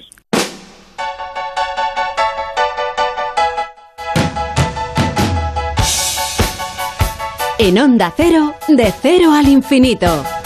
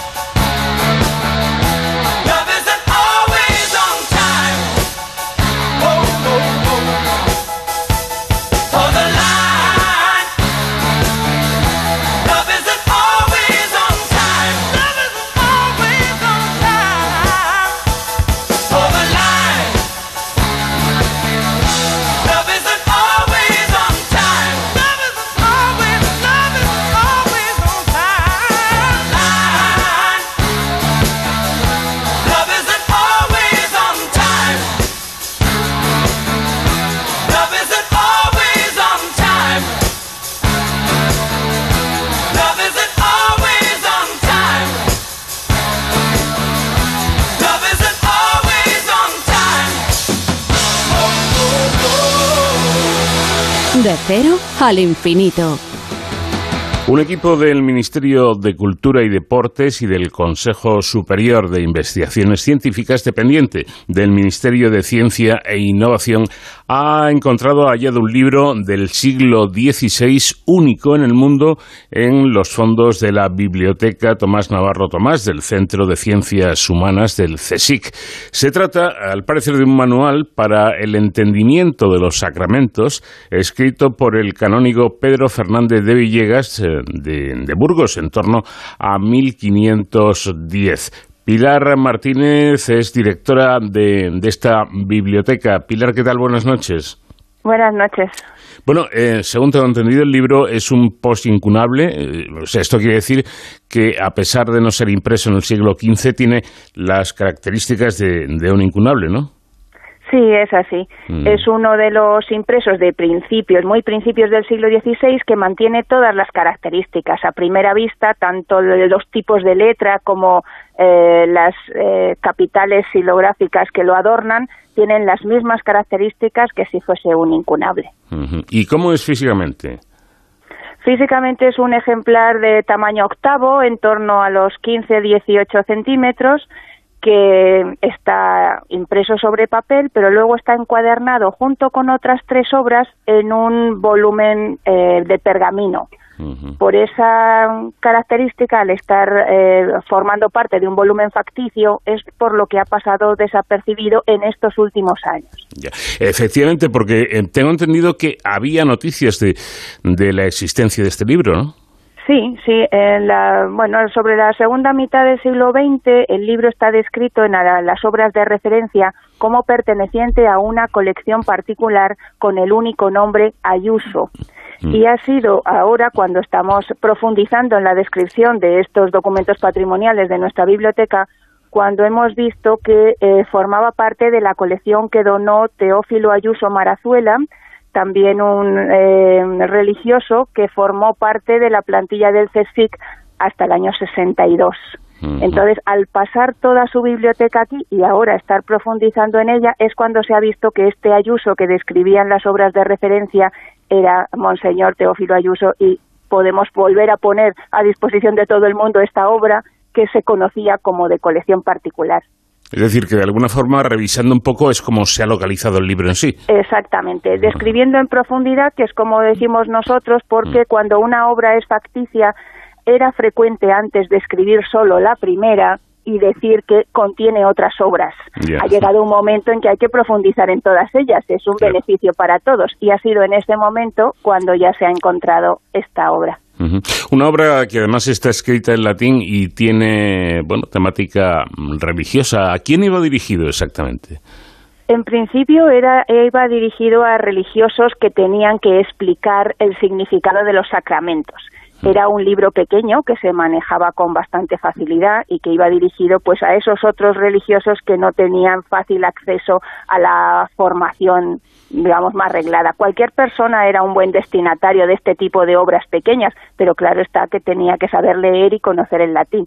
En principio era para el entorno religioso, pero amplio, no solamente para la jerarquía.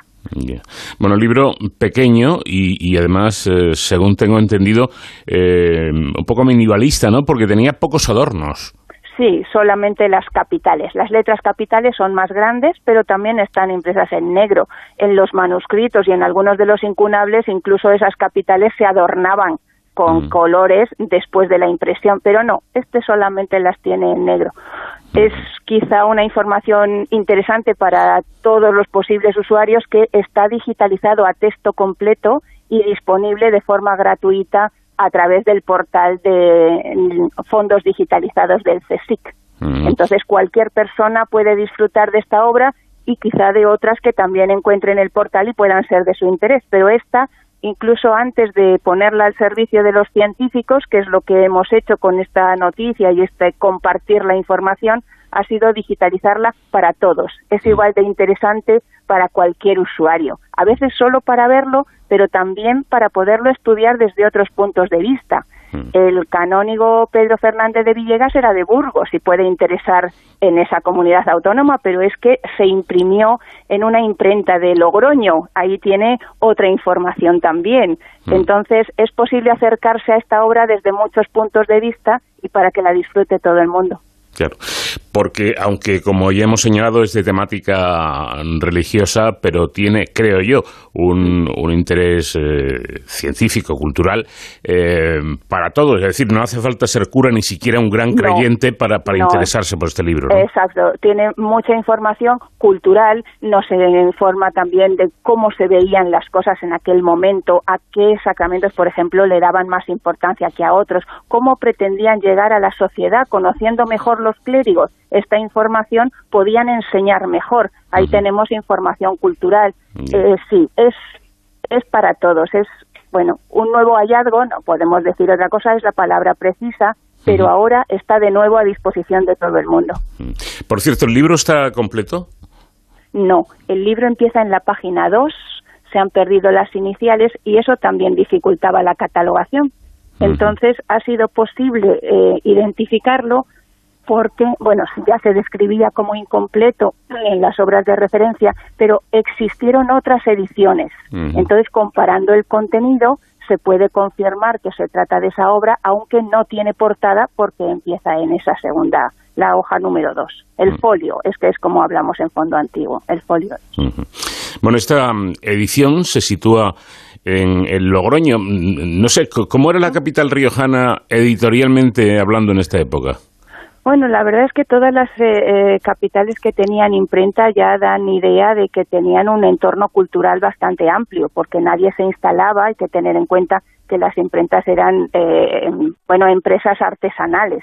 Mm. pero si no tenían facilidad de comunicación para vender sus obras y un público inicialmente interesado en la propia pro- eh, capital y después en la provincia, pues no se instalaban allí. Pero sí, en Logroño existe, por ejemplo, la imprenta esta de Arnao Guillén de Brocar, eh, pues tiene muchas obras de las cuales se han conservado bastantes y se pueden encontrar en, en las bibliotecas españolas y en algunas extranjeras y sí tenía era un punto de, de imprenta interesante en aquel momento principios del siglo XVI Mm.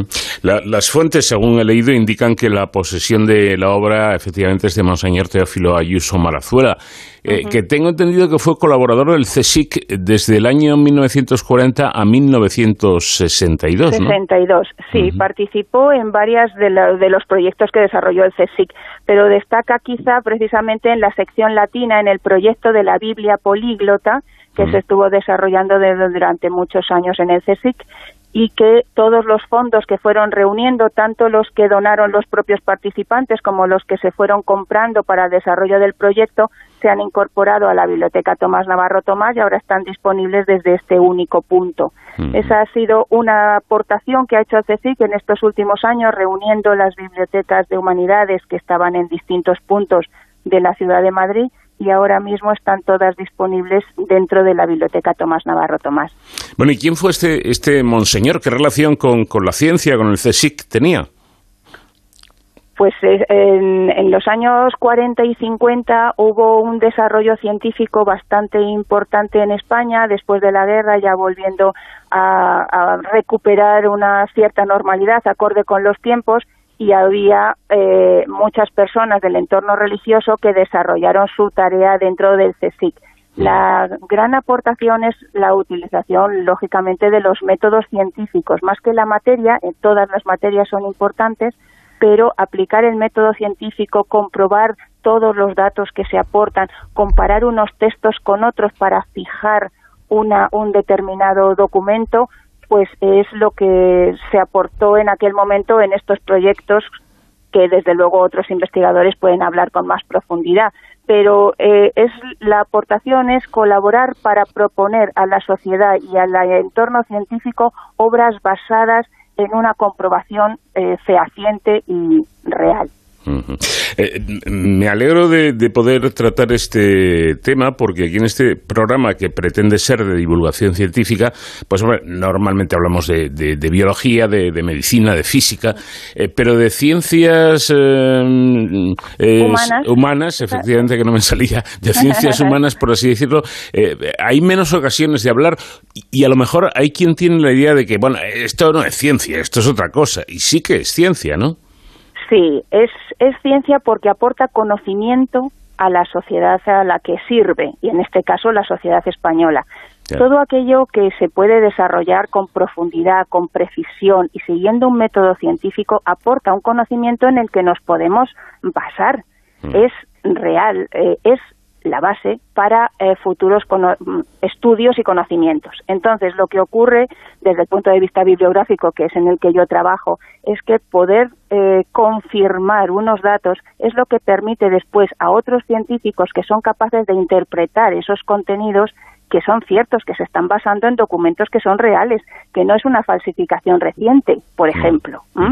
Y este tipo de cosas, aunque son, ah, bueno, podemos decir que es el primer paso para proporcionar fondos a los científicos, es muy importante. Sin estos primeros pasos no se puede avanzar. Lo mismo que en otras ramas de la ciencia, sin lo que llaman la ciencia básica, la investigación de laboratorio, es difícil dar interpretaciones y encontrar soluciones. Nosotros estamos en ese primer nivel que confirma con un método científico y preciso que los fondos son los que realmente decimos que son. Claro. Claro. Y, hablando de laboratorios y de científicos, los eh, científicos que trabajan en laboratorios, no sé, dedicados a, a observar o a trabajar con virus, con, con bacterias, eh, eh, con elementos estos. ¿Qué saben sobre la existencia de, de estas ciencias humanas? ¿Consideran a, a, una persona que trabaja con libros una colega? Sí, sí, absolutamente. Mm. Eh, todos además formamos parte del CSIC y la rama de Ciencias Humanas y Sociales es una más de las perfectamente reconocidas, no solo respetadas, sino trabajando en colaboración eh, unos con otros, sí, sí. Eh, ellos reconocen el trabajo que se hace aquí, igual que aquí se reconoce el de otras ciencias, pero además colaboramos para el futuro, porque el resultado de sus estudios genera unos archivos en los primeros años en soporte papel y actualmente en soporte electrónico que también se conservan para que el futuro en el futuro se puedan estudiar esos eh, esa metodología y esos resultados que han obtenido. Mm. Entonces, los archivos que se generan en cualquiera de los centros del CSIC por parte de sus investigadores en cualquier disciplina termina siendo consultado en las bibliotecas de bueno de humanidades y ciencias sociales entendidas como una parte que tiene historia de la ciencia. Nuestro archivo eh, custodia más de 100 fondos eh, archivísticos, documentales les llamamos también, de diferentes investigadores desde principios del siglo XX hasta hoy, de forma que, por supuesto, existe un respeto y una colaboración, pero además existe también esta forma de reunir la propia investigación de unos y de otros para que en el futuro se pueda estudiar también junta. Además parece que eh, bueno, el CSIC, por ejemplo, o el CENIO, a través de su directora, de María Blasco, están tomando iniciativas muy interesantes, ¿no? Esto de, fusionar la ciencia técnica, por así eh, referirnos a ella, con, el arte, por ejemplo, con, otras eh, cuestiones que aparentemente no son tan científicas, aunque en esta charla estamos dejando claro que sí. Yo creo, yo creo que esa combinación es, es muy rentable ¿no? Para todos. Eh, sí, yo creo que es, pero mi opinión es muy humilde en este entorno, cualquier científico lo haría mejor, mm. pero sí es cierto que existe una nueva forma de acercarse a los mismos documentos que se han tenido en otros momentos y ver relaciones que quizá en otro momento no han sido valoradas. Pero en esta idea, al nombrar el arte y la ciencia, pues mencionaré muy brevemente, si me permite, que ahora mismo, con motivo de la Semana de la Ciencia, hay una exposición aquí, en el Centro de Ciencias Humanas y Sociales, realizada por dos investigadores sobre los fondos del psiquiatra, psiquiatra Lafora, psiquiatra español muy relevante, mm. con los dibujos que hicieron algunos de los, las personas enfermas que fueron tratados por él y esa relación entre ese arte que era una forma de expresar su situación personal y cómo él, desde luego, científico y en todas las líneas posibles, era capaz de interpretarlo mm, y darle una respuesta y un diagnóstico utilizando ese arte. Mm. Eh, hay muchas formas, no soy yo quizá la más indicada, pero sí la más ilusionada porque efectivamente puedo confirmar que hay muchas formas de acercarse a la ciencia y de relacionar eh, las humanidades, el pensamiento también es muy importante y la ciencia. Desde luego, sí. Y, y, por mi parte creo que esa ilusión a la que hace referencia nuestra invitada es, es un basamento muy importante ¿eh? en todos los aspectos y, y, también en el científico, o sea que, que, está muy bien. Bueno, volviendo al libro, que es el origen de esta charla, ¿qué, qué importancia científica tiene este, este hallazgo? Poner a disposición de los científicos la posibilidad de trabajar con una obra que no han tenido disponible nunca.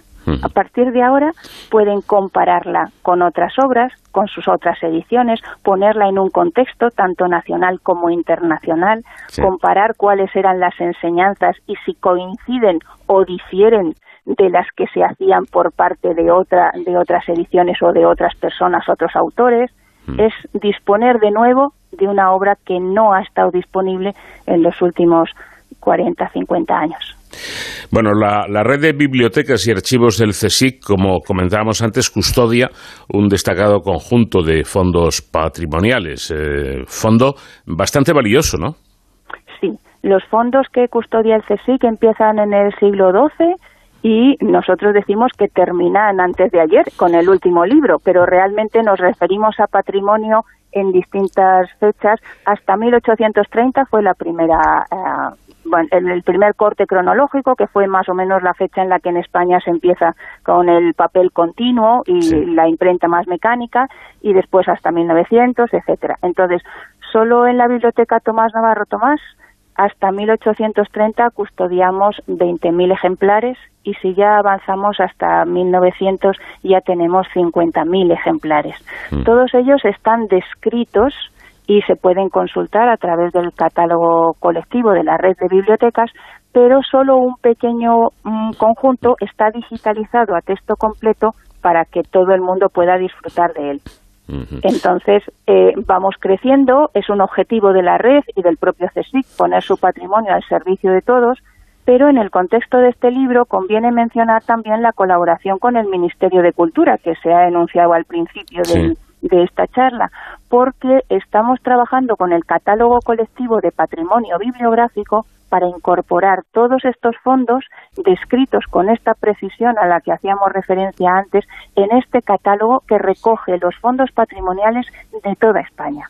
Entonces, el CSIC, por supuesto, orgulloso y preocupado por los que custodia, pero hay muchas otras instituciones que también los tienen, como todos sabemos, y juntos se pueden consultar a través de este CCPB, lo abreviamos nosotros, Catálogo Colectivo de Patrimonio Bibliográfico, y ha sido en el entorno de esa colaboración en el que se ha podido describir con toda la precisión que necesitaba este documento. Eh, por lo tanto, estoy viendo que esta red de bibliotecas y archivos del CSIC cumple una doble función. Por un lado, custodiar estos volúmenes, eh, eh, todas estas obras, y por otra parte, y en la medida de lo posible, digitalizarlas para, para mm, ponerlas a disposición de, de cualquiera de manera gratuita, además. Sí, sí, sí, sí, sí. Son las dos líneas de trabajo que tenemos eh, en toda la red de bibliotecas y archivos. En la parte bibliográfica nos centramos en el fondo patrimonial, por supuesto, para respetar toda la legislación vigente y estos fondos ya están libres de derechos y, por tanto, son patrimonio de todos. Y luego, en la parte de archivos, también nos estamos preocupando por describir lo mejor posible estos fondos, que son totalmente distintos de lo que son los libros, uh -huh. y mm, difundir aquellos que se que se puede hacer ¿no? para respetar todos todos estos derechos. Pero sí, son las dos líneas de actuación que se sigue en la red de bibliotecas. Uh -huh. Cada vez que nos eh, enfrentamos a un nuevo proyecto, pues como cuando empezamos con este ejemplar o con o en otros que tratamos, lo primero es identificar el conjunto al que pertenece, a veces son obras únicas, como es este caso, y otro caso son conjuntos. Por ejemplo, todos los manuscritos que tiene una determinada biblioteca. El segundo paso es profundizar en esa descripción, describir de verdad qué es lo que tenemos.